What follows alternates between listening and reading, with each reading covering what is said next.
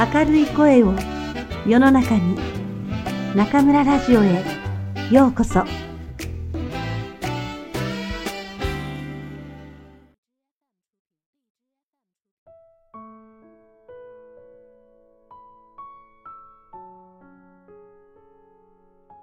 人と接するときは分け隔てなく。私たちは往々にして好きな人や偉い人には丁寧に接しそうではない人には存在な態度を取りがちです。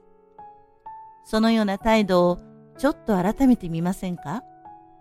買い物をしたショップの店員さんに笑顔でありがとうという、年下の人にも敬意を持って丁寧な言葉で話す。それができたら素敵ではありませんか？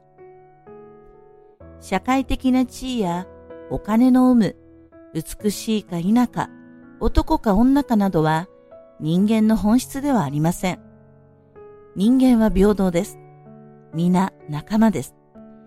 表面的なことは横に置いておいて、誰に対しても分け隔てなく平等に接する心を育てましょう。